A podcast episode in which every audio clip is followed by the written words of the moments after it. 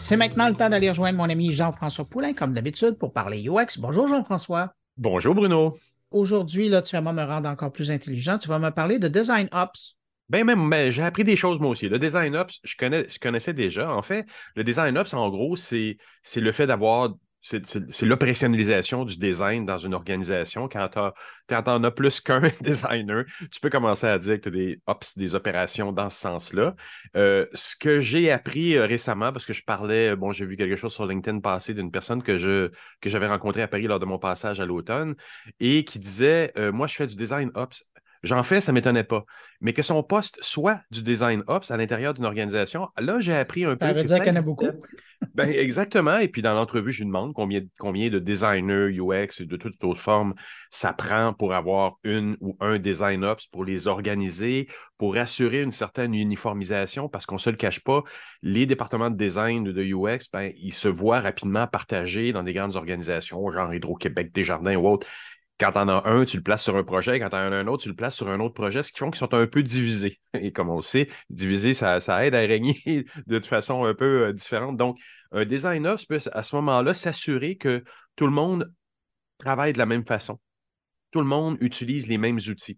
Euh, et, c'est important parce que c'est là où, quand on parle d'expérience utilisateur dans une grande organisation, ben, celui qui est dans un, des silos de l'organisation, si je peux dire ainsi, et l'autre, doivent se parler, doivent utiliser les mêmes conventions graphiques pour, être que, pour les employés, quand ils passent d'une application, ou les, clients, quand ils passent d'une application à une autre, ils s'y retrouvent. Tu n'as pas l'impression, quand tu utilises le transactionnel, que ce n'est pas la même information quand tu utilises l'informationnel dans l'entreprise. Des fois, tu as l'impression d'être dans deux royaumes séparés ben, en ayant du design ops, ça t'assure ou ça assure à ton organisation que tout se touche, tout se relie. C'est comme le gardien de la méthode.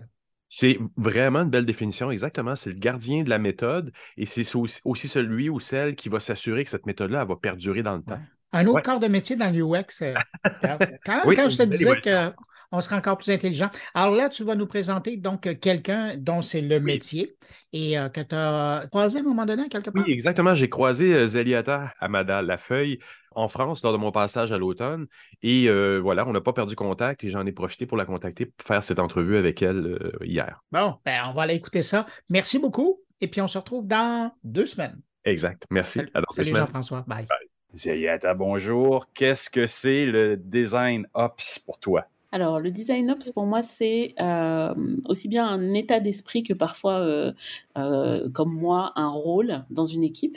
et donc, à quoi ça sert le design ops? Ça sert en fait à faciliter le travail des designers pour que tout ce qui est, on va dire, un peu contraignant, un peu euh, organisationnel, un peu process, etc., soit, soit porté par, euh, par quelqu'un ou organisé d'une certaine manière, plutôt que euh, de demander en fait aux designers de sortir de leur cœur de métier pour devoir faire un certain nombre de choses qui ne sont pas au cœur de leur métier. Voilà.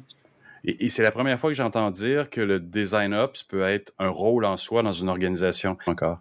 Alors c'est hyper intéressant parce que en, aux États-Unis et dans les pays anglo-saxons, c'est un, enfin et même euh, aux Pays-Bas, il y a plusieurs, euh, en Allemagne aussi, j'en ai vu quelques-uns. Donc euh, il y a, c'est un rôle qui se développe beaucoup. Il y a une communauté mondiale qui s'appelle la Design Ops Assembly, qui est portée par Meredith Black, qui travaillait avant chez Pinterest. donc il y a certains grands groupes qui ont des Design Ops depuis un certain temps. Spotify a une grosse équipe de Design Ops, Meta bien sûr. Enfin bon voilà. Donc plus, les équipes sont grosses et plus le besoin d'avoir des design ops se fait sentir. Parce qu'en fait, euh, c'est un rôle qui n'est ni celui du manager, ni celui du designer qui est en train de produire mhm. euh, du design, on va dire. Euh, c'est vraiment le rôle transverse, la fonction support en fait du design. Mais c'est donc c'est quoi la, fonction support? Pourquoi? Pour est-ce qu'on n'alourdit pas le processus? Est-ce que les designers UX peuvent pas le faire eux-mêmes? Alors, c'est une vraie question, en fait. Je pense que jusqu'à une certaine taille d'équipe, ça peut se faire par les designers. Ça se fait d'ailleurs très bien par les designers, parce qu'il y a une des choses que moi je fais qui est euh, travailler sur les outils, comment faire le mmh. sourcing des outils, par exemple, euh, voilà, travailler avec les équipes légales, euh, IT pour implémenter un outil, ou travailler sur comment est-ce que, les personnes vont utiliser l'outil, peut-être faire de la formation sur les outils ou, ou faire travailler sur l'adoption des outils. C'est des choses qui vont se faire très facilement quand on est dans une équipe de deux trois personnes. Quelqu'un va identifier un outil, va dire euh, bah tiens, euh, On regarde ensemble. Voilà, on regarde ensemble, on teste, ça marche, ça marche pas. Comment est-ce qu'on va l'utiliser ensemble? Ça se fait au détour de, enfin, on se met autour d'une table et puis ça, ça va très vite.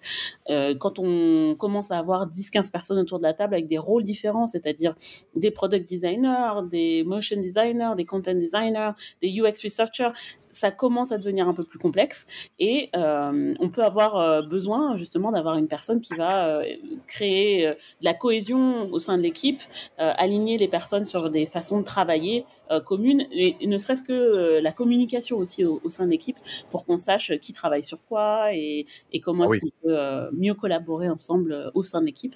et après, moi, j'ai aussi tout un travail de coordination avec les products. parfois, il y a des product ops, donc dans les organisations dans lesquelles j'ai travailler des product ops, euh, mais aussi les personnes qui portent le rôle de DevOps, donc euh, Technical Program Manager dans, dans mon entreprise actuelle, euh, avec lesquels on travaille en bonne intelligence pour justement donner de la visibilité au travail de l'équipe design et voir comment ça s'inscrit dans tout le parcours de développement de produits. C'est intéressant parce que c'est vrai que dans les grosses équipes de, UX, qu'on peut le voir à Montréal ou à d'autres endroits, il y a une dispersion à un moment donné. Des, les gens sont, les UX sont peut-être dans le même département, mais ils sont quand même dispersés dans plusieurs projets et ils peuvent y perdre un peu leur, façon de faire ou une espèce d'homogénéité dans la façon de faire. Donc, ça, sert à ça, le design ops. Oui, et c'est, je pense que quand on est en agence, c'est des choses qui se font depuis longtemps et assez facilement parce que il y a, y a, toujours ces rituels en fait de euh, design review, de, des choses comme ça qui sont très naturelles euh, et qui vont. il y a ça aussi, oui. Voilà, qui vont perdurer en fait dans les agences parce qu'on peut pas travailler autrement. On est obligé de travailler sur l'inspiration, on est obligé de s'aligner parce que si demain on, on, a un designer qui va prendre une autre mission, il va falloir que quelqu'un d'autre la récupère. Donc tout ça, c'est des, des problématiques qui se sont travaillées depuis longtemps dans les agences, euh, mais j'ai l'impression que euh, maintenant qu'on a de plus en plus de designers qui sont internalisés dans euh, les entreprises, en fait, euh, bah, on découvre un peu cette fonction au sein des entreprises parce que, bah, en fait, on a, on a exactement les mêmes besoins qu'en agence, sauf que c'est encore plus, c'est encore plus prégnant, on va dire, parce que il faut construire quelque chose sur le long terme, il faut travailler sur la rétention des équipes, il faut travailler sur la culture de l'entreprise. Il, il y a énormément de choses c'est vraiment un rôle transversal. Quand tu dis euh, du product review, par exemple, encore une fois, un product owner qui dit euh, UX, tu dois produire des wireframes rapidement, rapidement, il faut que ça sorte. Toi, tu peux arriver en forçant un peu une, revue de, ce qui a été fait, de, de, prendre un pas de recul un peu, s'assurer que c'est homogène avec le reste de ce qui est produit dans l'entreprise. C'est vrai que ça devient euh, important et je comprends pourquoi ça existe, effectivement. Mais c'est aussi, euh, du coup, je vais, je vais, je vais enchaîner un peu sur euh, les difficultés qui se présentent au Design Ops, c'est que c'est souvent des, des, des roadmaps euh, long terme, hein, Design Ops, parce qu'en fait, on travaille sur une matière humaine, on va dire, et donc les problématiques d'adoption, les problématiques d'alignement sont, sont particulièrement importantes, et on sait que ce sont des sujets qui vont pas se régler d'un claquement de doigts, et pour lesquels moi j'applique exactement les même méthode qu'un UX designer classique. Donc, c'est-à-dire que je vais aller faire de la recherche, je vais interviewer mhm. Euh, les différents membres de l'équipe et les gens qui travaillent avec l'équipe. Je vais, euh, je vais euh, aussi observer les données que j'ai, par exemple l'utilisation des outils, la documentation, etc., etc. Et puis grâce à ça, moi, je construis une roadmap sur ce que je peux faire. Mais ma roadmap, elle peut durer deux ans en fait. avant, enfin, elle peut durer deux ans. Surtout qu'aujourd'hui, par exemple, je suis toute seule dans la dans l'entreprise dans laquelle j'étais avant. J'étais aussi toute seule au début. Donc c'est des, des, des ambitions un peu de longue haleine euh, voilà, sur lesquels il faut travailler.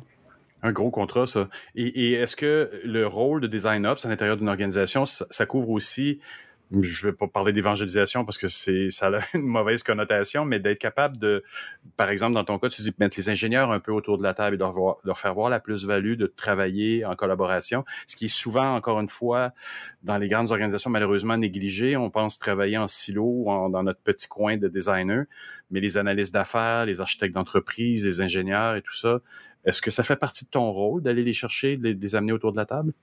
Oui, après, je pense que dans une start-up, ça se joue peut-être. Enfin, c'est parce que chez Orange, il y avait des problématiques de ce type-là. Euh, Orange, donc euh, grand groupe, 100 euh, 000 employés en France. Enfin, c'est une très grosse entreprise. Énorme, euh, donc moi, j'étais chez Orange Business Service, donc c'est un petit peu plus petit, c'est 30 000 personnes, mais ça reste quand même énorme.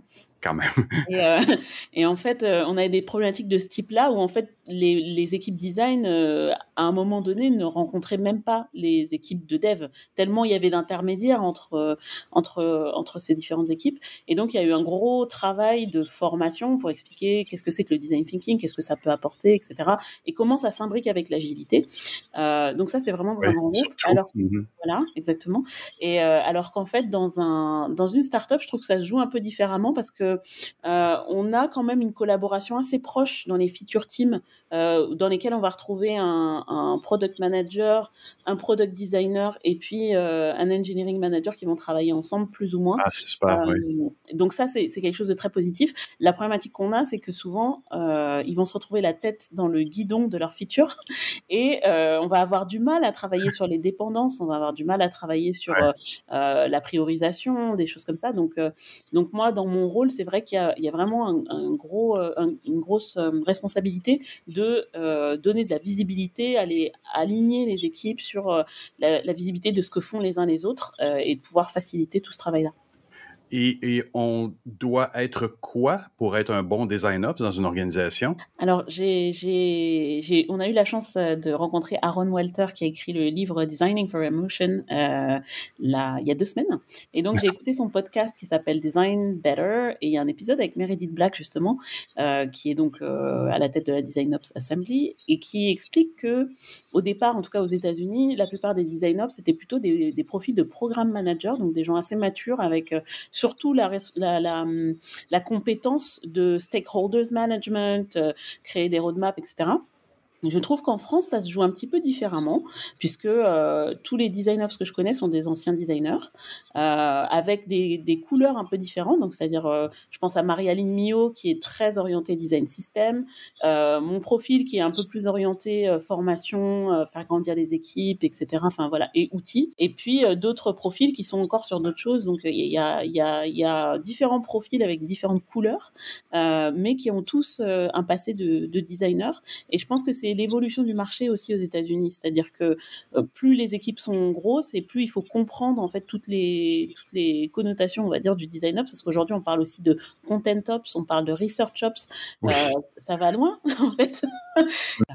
et, dernière question, donc le métier s'en va où? Comment tu penses qu'il va évoluer? déjà, tu me dis, il se subdivise, qui m'inquiète un peu parce que, comme tu disais, mais ça prend quand même de la coordination, c'est ce qui va arriver, mais il s'en va où le métier de design ops dans les, dans les organisations là, de, de, qui, en, qui, acceptent même de, de, de, de le faire? Là?